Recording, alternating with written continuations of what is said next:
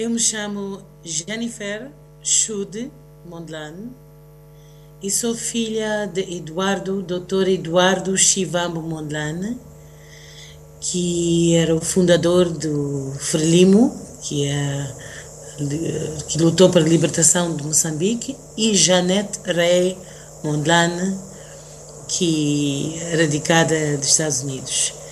Eu nasci em Nova York um, e vivi lá até seis anos de idade, enquanto meu pai trabalhava nas Nações Unidas e depois uh, como professor em Siracusa, Universidade de Siracusa.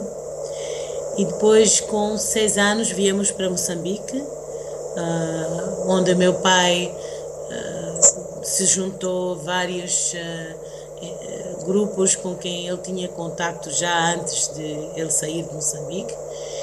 Mas infelizmente foi impossível ficar aqui por causa naquela altura ele foi perseguido por Tipide Tivemos uma curta visita à nossa família em Majacase. Meu pai é radicado de Majacase, que é a província de Gaza, e não, não podemos ficar aqui. Então, com seis anos, que é 61, uh, voltamos para os Estados Unidos. Meu pai uh, depois juntou-se a um vários grupos das pessoas em Tanzânia, Dar es Salaam, e foi eleito presidente do Frelimo, fomos levados dos Estados Unidos, toda a família, para a Tanzânia.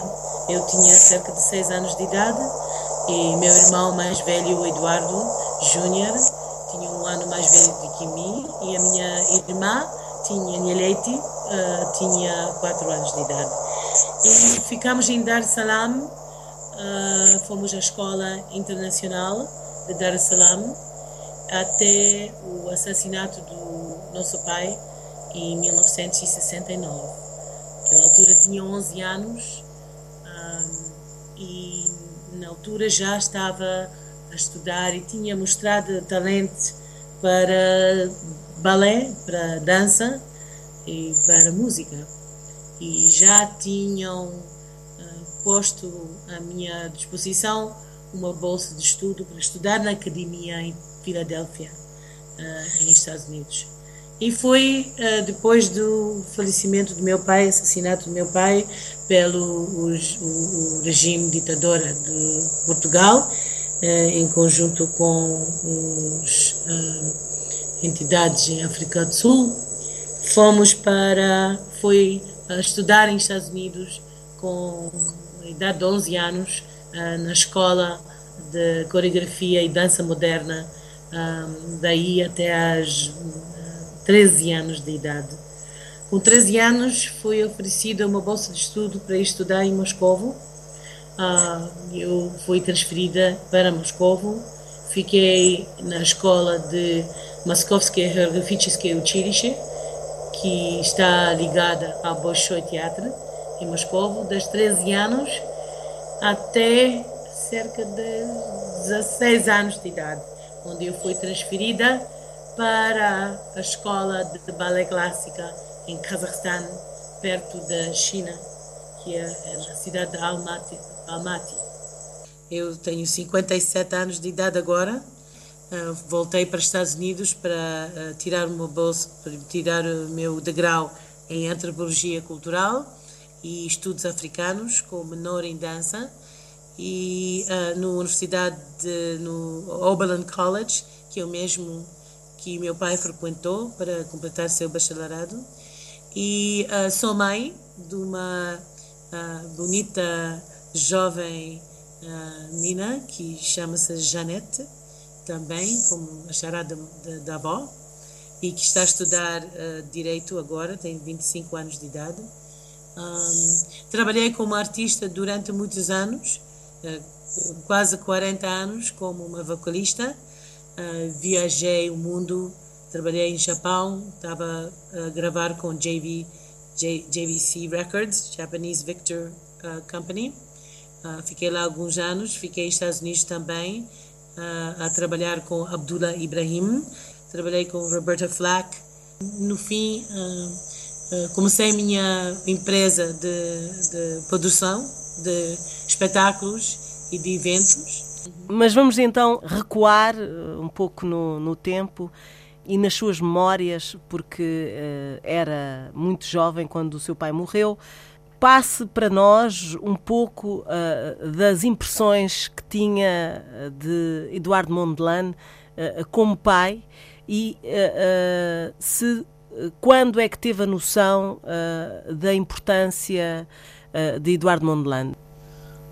Meu pai era um. Sabe, os pais são pessoas que nos, na, nos guiam na vida, que nos dá calor e amor. E eu tinha 11 anos quando eu perdi meu pai.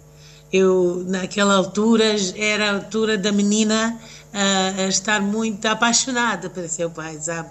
11 anos. O, o, meu pai era, era um homem que eu imaginava. Uh, uh, uh, que, que eu, eu media todos os outros, não é? com 11 anos.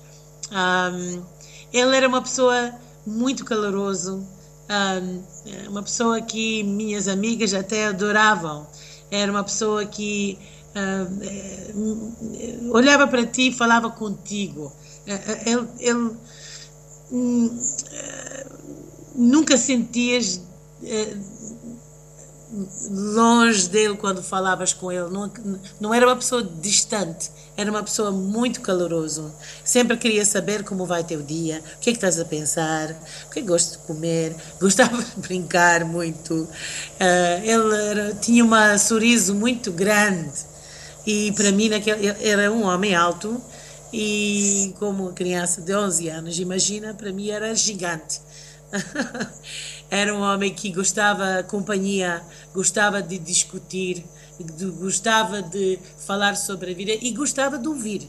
Tinha uma capacidade de ouvir uh, os outros. Eu me lembro muito bem quando eu tinha uma questão que ele sempre prestava atenção naquilo que eu estava a tentar dizer ou explicar. Era uma pessoa muito caloroso, que eu gostava muito de abraçar e até eu eu me lembro muito bem de estar no colo dele até hoje. Me lembro uma, uma cicatriz que ele tinha no, no, no pescoço. Eu me lembro das uh, furos no olho dele que ele tinha do lado que ele recebeu quando era muito jovem, no cerimônias tradicionais. Eu me lembro os pés dele que ele cresceu como rapaz, como criança, lá no mato uh, uh, com uh, andar com o gado e os bois. e os pés dele se habituaram àquele solo sem sapatos, então eram grossos, assim como cabedal. É a única pessoa que eu conhecia, porque a maioria dos meus amigos e familiares eram pessoas da cidade, não é? Cresceram toda a vida com sapatos, tinham um, pé, um solo muito sensível. O dele era mesmo extraordinário. Isso fascinava-me com os pés dele. E como é que era esse lado musical? O que é que, como é que foi passado ele, também ele, para a Achude? Yeah, ele era uma pessoa que aprecia os talentos dos outros também.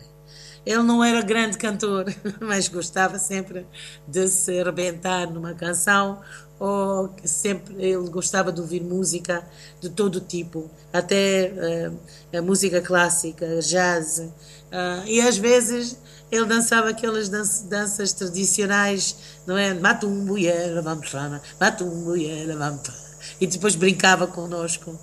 Então a música, ele sempre teve uma grande paixão para a cultura em geral.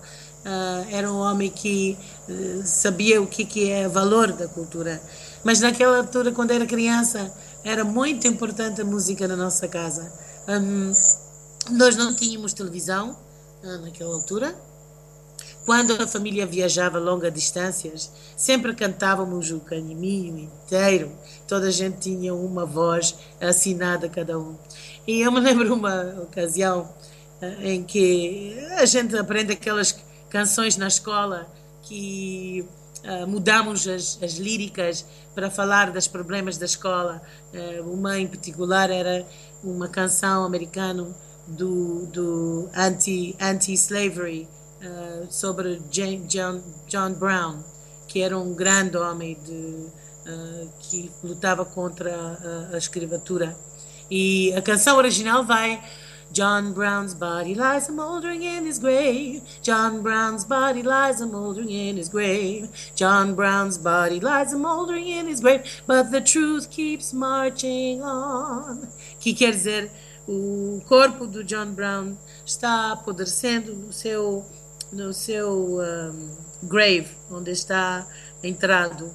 E, mas a verdade continua marchando para frente. É muito poderosa essa canção.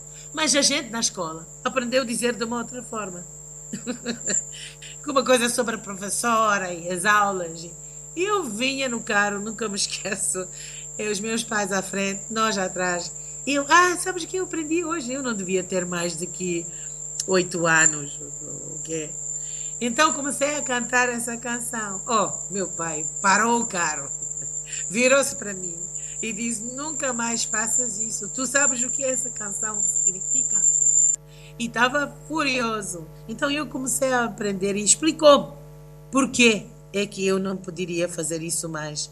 Então eu aí foi a primeira vez na minha vida que eu percebi o significado da música e como a gente transmite informação geração a geração, a um ao outro porque uh, e com a idade mais tarde, quando eu fui estudar antropologia cultural, isso foi muito mais uh, óbvio e entendi os, a importância e imagina, olhando para trás agora, imagina a lírica, está aí meu pai, isso foi um, poucos anos antes de, de sua morte, ele sabia o risco que ele estava a correr.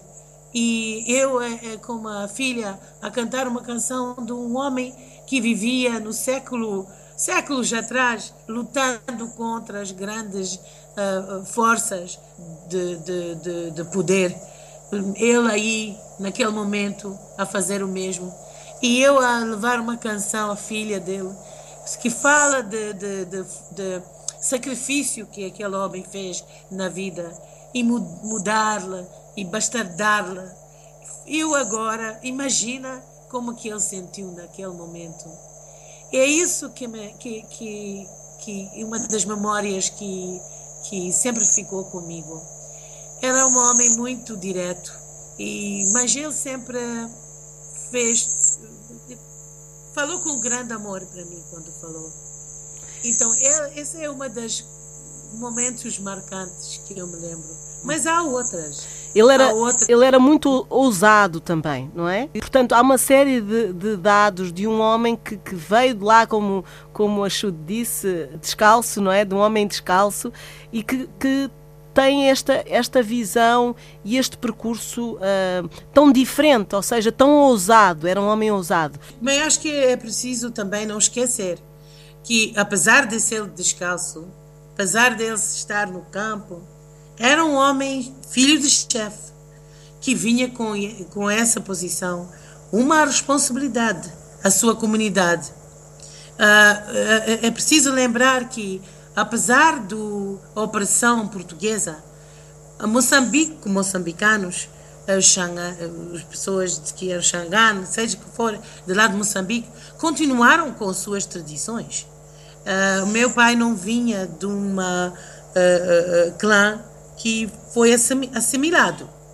Então, as tradições e os conhecimentos foram passados a geração a geração. Então, apesar de ele ser um, analfabeto, não era era muito educado na sua própria na linha da sua própria tradição. E era visto que ele seria o próximo líder, chefe tradicional da zona. Então, acho que é preciso sempre ter cuidado quando se uh, uh, descreve alguém uh, como descalço, como não sei o quê, como se fosse. vem de uma certa pobreza, mas é uma pobreza que não se traduz na mesma maneira que a gente uh, entende do que é pobreza hoje. Porque ele vinha de uma tradição extremamente rica. Por exemplo, essa dança xingomana, do festival. É um dos uh, uh, tradições ricas. A tradição de passar conhecimento geração a geração. Eu tenho uma prima que, é, que tem 94 anos de idade. Ela não fala português, ela não cresceu falando português, ela fala só xangana. E é, é, que é pena que muito que ela sabe e a sabedoria dela uh, vai morrer com ela, uh, com esse tempo que a gente vive, em que a gente vive, uh, há cada vez mais uma tendência de alargar nossas tradições. Não é que a gente tem que agarrá-los e, e, e, e não poder crescer. Meu pai também dizia, podemos uh, abraçar nossa cultura, mas também tem, temos que saber uh, uh, ir para frente ir pelo mundo e aprender. Mas também temos que não esquecer de onde nós viemos e aquilo que a gente aprendeu em nossas casas, porque isso dá-nos grande valor.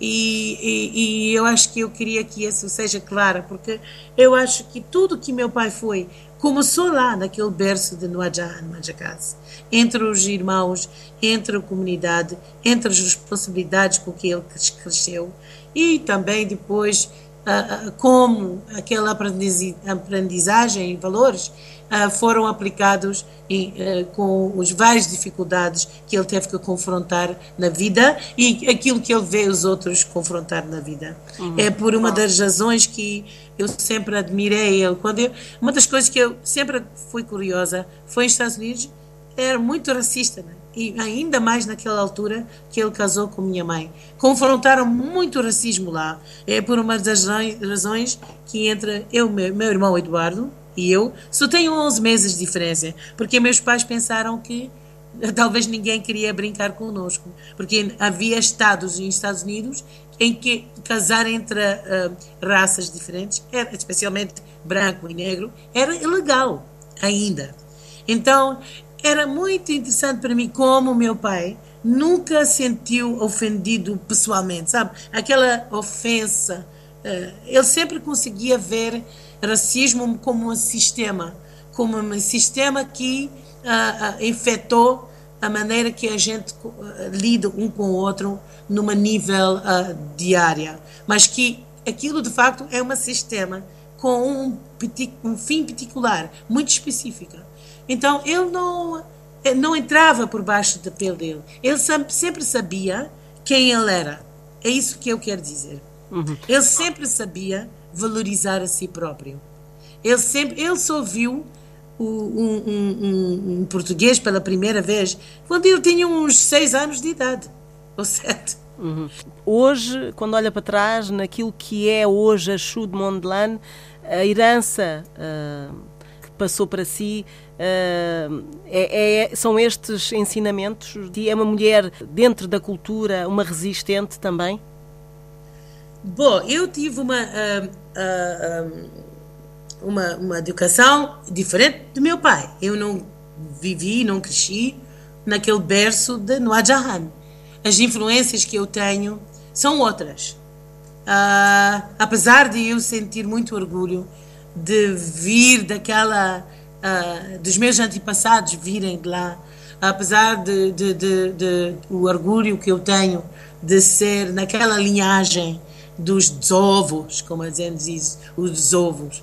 Uh, uh, eu também tenho influências americanas, eu tenho influências de globais, globais. Eu cresci no mundo extremamente global, porque eu fui à escola internacional, uh, fui estudar em Filadélfia, entre estudantes de várias partes do mundo, fui estudar em, em Moscóvio, com, com estudantes de várias partes do mundo. Eu, como artista, e comecei muito jovem cantar e viajar o mundo, uh, mais ou menos com 18 anos, e, e uh, cresci no mundo. então, minhas influências, uh, eu sou aquela pessoa que meu pai via que o futuro ia trazer. O, o, o, o cidadão do mundo, uh, mas que valoriza de onde vem. Então, nossas experiências são muito diferentes. Uh, por exemplo, ele sabia que eu ia uh, poder comer com chopsticks, não é? que eu podia enrolar pasta no meu garfo como italiano. Ele sabia que poderia comer um caril cheio de piripiri e tanto como podia comer shima e adorar e, e, com, com, com caril e, e com uma tapa e estar satisfeita e valorizar essas coisas. Mas uh, então é, é, um pouco mais difícil explicar como eu vejo a mim próprio e quais são as influências que, que, que, que, que jogam no meu corpo, vamos dizer. Uhum. Uh, em relação ao homem de libertação, uh, do movimento de libertação nacional, que era símbolo da unidade nacional moçambicana. Hoje, 40 anos depois, como é que ele viria, olharia para Moçambique? Uh, tem essa noção? Uh, estaria feliz? É muito difícil fazer essa declaração. Muita gente me pergunta essa pergunta. E é uma pergunta muito difícil de responder por várias razões. Uma é porque uh, várias coisas aconteceu daí da independência para cá que era difícil de, um, de prever. Uh, o Banco Mundial, não é? Uh, os várias atitudes para que, uh, que, que, que, foram exigidos de Moçambique e, e, que Moçambique um, teve que por qual Moçambique teve que passar um, o lenta, lenta uh, vontade do África do Sul de fazer a mudança que era necessário, que jogou uh, e teve consequências na nossa economia e nossa psíquica.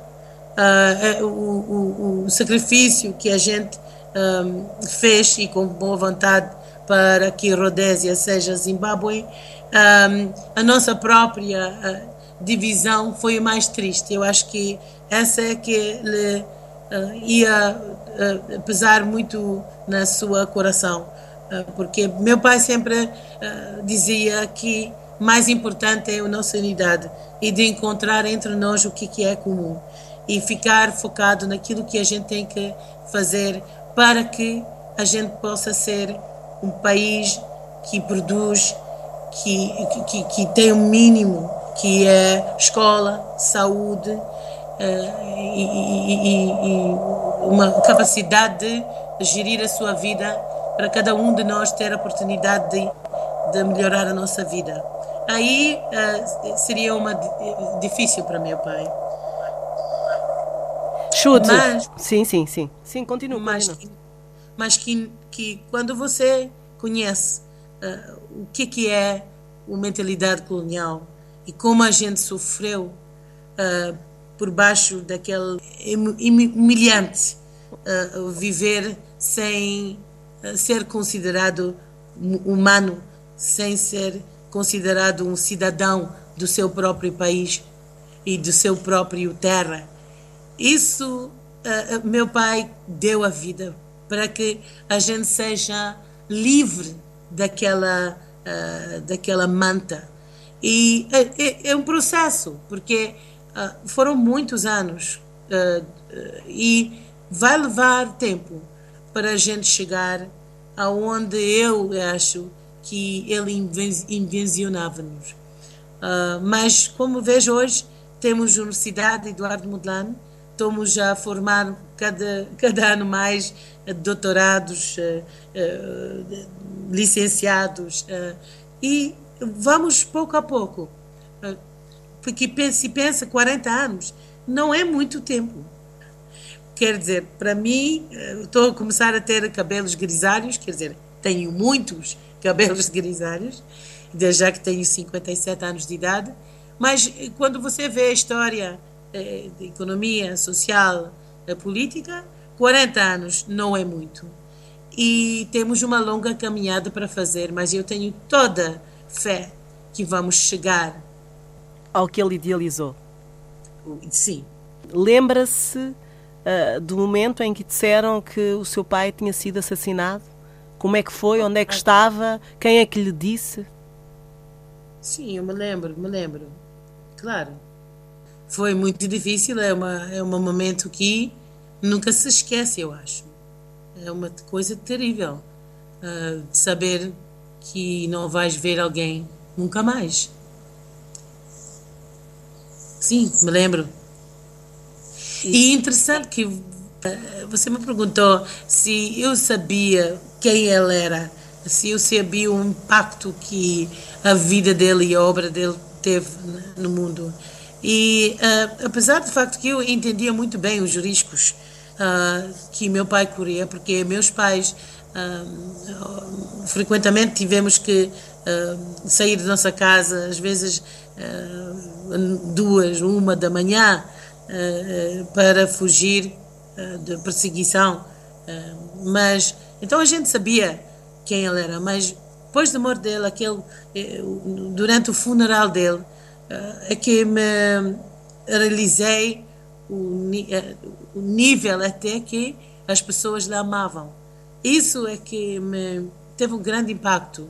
Multidão, as ruas cheias de pessoas a acompanhar nós todos para o último lugar de descanso dele. Yeah. Esse momento nunca vou esquecer. E é esse amor que ainda eu sinto aqui em Moçambique. Quando eu vou para os mais, mais distantes cantos de Moçambique e alguém souber, ah, essa filha de Mondlane está aqui. Uma vez eu estava no Lago de Nhaça, lá mesmo dentro do Lago de Nhaça. Fui como pescador ali para ver as aldeias que rodeiam o banco the, the banks of the, of the lake. E cheguei, saí do, do, do, daquele barquinho de pescador e alguém foi correr à frente, eh, avisar pessoas, olha, quem está aqui? E uma velha veio, via ela vir de, de, de, de, daqueles passeios de areia batida, já... E eu, a, a emoção, e ela veio, me abraçou, dançou à volta de mim e diz filho do nosso Eduardo, do nosso filho Eduardo está aqui, filho do nosso Eduardo está aqui. E contou, cantando, que ele tinha estado lá uh, quando ela, ela era mais jovem e que ela nunca esqueceu isso e aquilo que ele deu, ele deu a esse país. É aqueles momentos de calor que uh, ele, ele, ele, ele vem de volta.